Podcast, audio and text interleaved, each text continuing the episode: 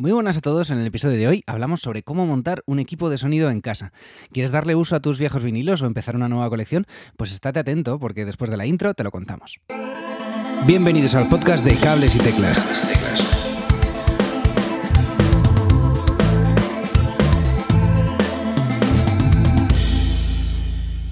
Muy buenas a todos y bienvenidos un día más a Cables y Teclas, vuestro podcast semanal sobre música y tecnología.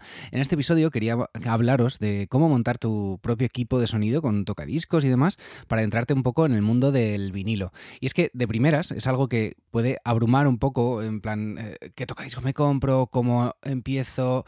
¿Que no me valen mis, mis altavoces, los que ya tengo? Bueno, vamos eh, paso a paso explicando un poco todo. Lo primero que tienes que saber es que un tocadiscos, por lo general, requiere de un equipo de, amplificación, un, equipo que amplifique esa señal y unos altavoces. Existen tocadiscos todo en uno, que sinceramente te sacan del paso, pero el sonido que sale de ahí es de muy mala calidad. Eh, he probado unos cuantos eh, de estos y, es, curioso porque la gente sigue comprándolos mogollón.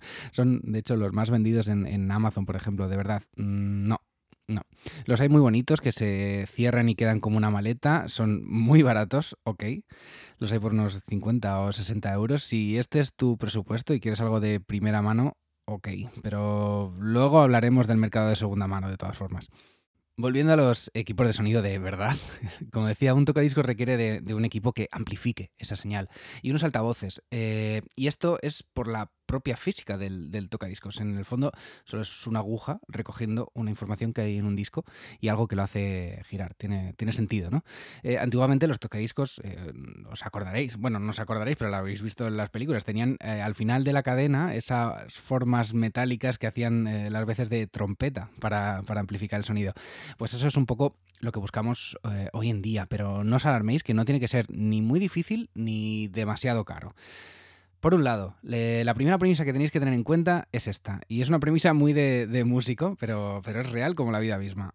La calidad del sonido final será la mejor que permita el peor de los componentes de la cadena. Eh, esto es, en resumidas cuentas, eh, que si yo tengo un bajo o una guitarra de 4.000 euros y un ampli de 5.000, pero luego me compro un cable de 0,50 euros en AliExpress, es muy probable que el sonido final no esté aprovechando todo lo invertido en el resto del equipo. Hay que buscar un poco de, equilibrio con el presupuesto que tenemos. Otro tema a tener en cuenta es ¿qué quiero que suene por estos altavoces? Eh, ¿Tengo eh, algo de equipo ahora mismo? ¿Quiero seguir usando alguno de los elementos que ya tengo o prefiero, prefiero venderlo?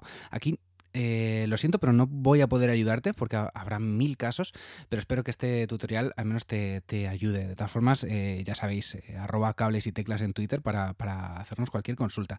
Pero vamos al lío. para empezar, el tocadiscos yo no duraría, perdón, yo no dudaría en ir a por alguna marca reconocida. Y ojo porque aquí hay mucho. Yo os voy a recomendar tres marcas. Audio Técnica, Pioneer y Technics.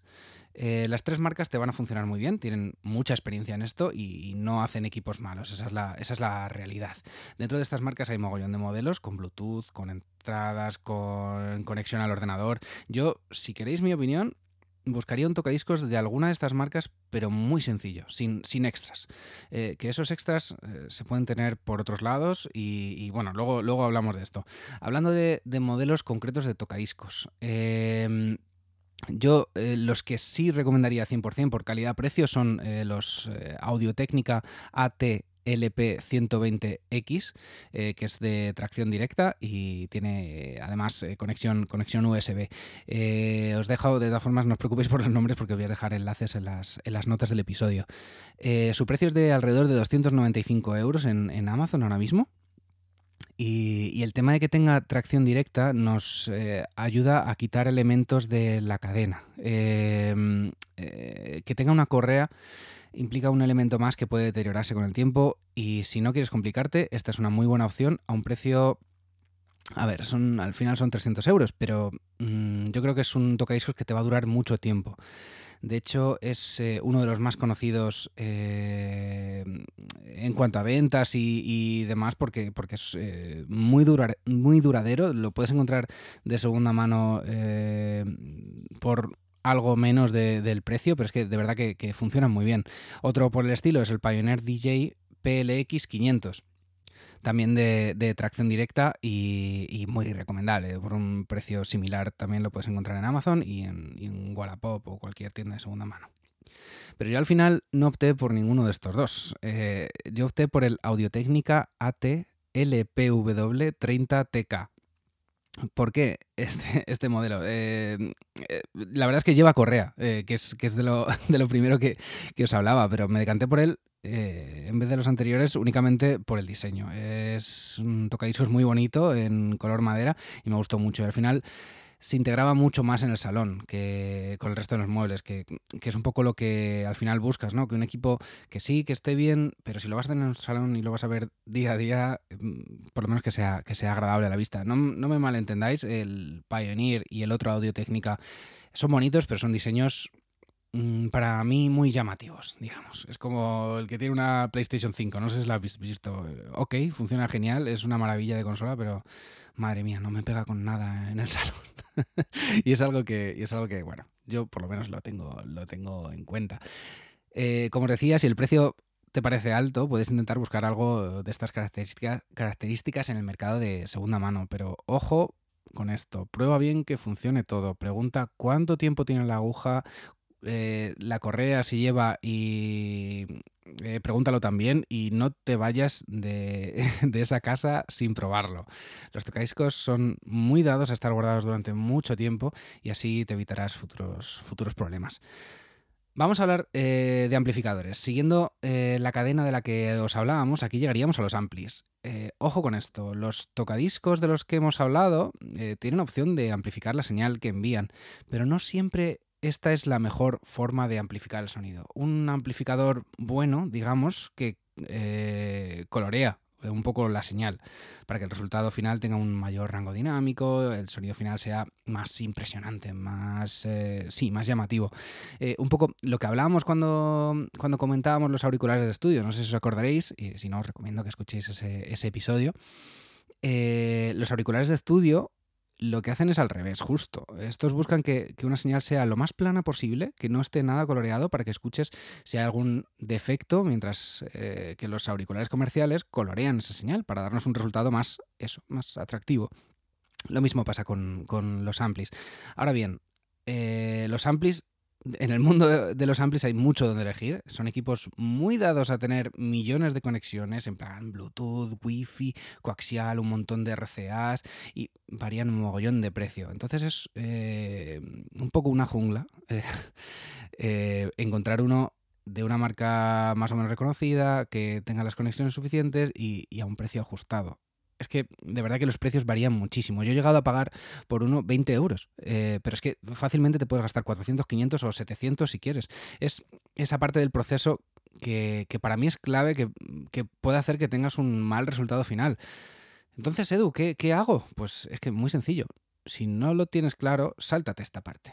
Pero a ver, eh, ¿cómo? ¿Que no use un ampli? ¿Pero no, no habías dicho que era, que era necesario? Pues mm, sí, es necesario, pero lo vamos a hacer en la última parte del proceso. Como, como os comentaba, la calidad del sonido final será la mejor que permita el peor de los componentes de la cadena. Y este componente es que es un, elemento eh, normalmente caro como para invertir en el de primeras y puede hacer que, como os decía, que, que el resultado final no sea, no sea genial.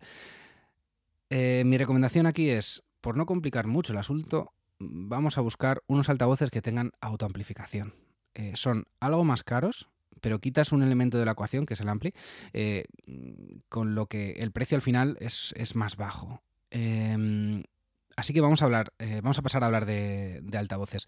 Aquí yo sí invertiría en elementos extras que hablábamos antes, Bluetooth o entradas extras y demás. ¿Por qué? Normalmente es más fácil añadirles estos extras a un altavoz. Eh, un tocadiscos rara vez va a tener todo lo que necesitas eh, con una calidad suficiente y por mucho que inviertas, pero unos altavoces sí pueden tenerlo, son, son como más dados, hay como más variedad, y, la calidad que, que, suelen dar es algo, algo mejor. Yo en mi caso, eh, me planteaba quitar de la ecuación una barra de sonido que tenía, que tenía conectada a la televisión, porque al final el tocadiscos iba a ir en el salón. Me gusta mucho, que no se me entienda mal, la barra de sonido. Eh, tiene un sonido guay para la tele, eh, suficiente para música y además conexión Wi-Fi Bluetooth. Se entendía, se entendía con mi sistema de Google Home, pero si quería tener un tocadiscos, implicaba tener dos equipos en el, en el salón y, no es mi salón tan grande como para tener, tener dos equipos. Así que ahora mismo la tengo en Wallapop, así si a alguno le interesa que, que, me escriba también. Por este motivo buscaba unos altavoces todo en uno, un poco, para hacerlos eh, el centro de sonido de, del salón, conectar la tele, el tocadiscos, lógicamente, y hasta una mini cadena que tenía por ahí por casa para seguir escuchando CDs de vez en cuando. Soy, soy un nostálgico, ya lo sé. Eh, ojo, que, que, puedo seguir escuchando, eh, enviando sonido de Tidal o Spotify mediante el Chromecast que tengo conectado en la tele. Esto es genial porque puedo seguir teniendo esa función de la que os he hablado en episodios anteriores de enviar música a toda la casa haciendo grupos de altavoces, eh, incluyendo el Chromecast y el resto de los Google Home en, la, en la ecuación. En mi caso, buscaba hasta aquí que tuviera autoamplificación, lógicamente, para sacar el, el, tocadiscos por aquí, una entrada adicional de RCA para esto que os comento de la mini cadena y una entrada óptica para el sonido del televisor. Eh, tanto para escuchar por ahí eh, las películas como para el audio que os comentaba vía, vía Chromecast. Por ello invertí un poquito más, pero insisto, nos ahorramos esa parte del amplificador externo que, puede ser bastante.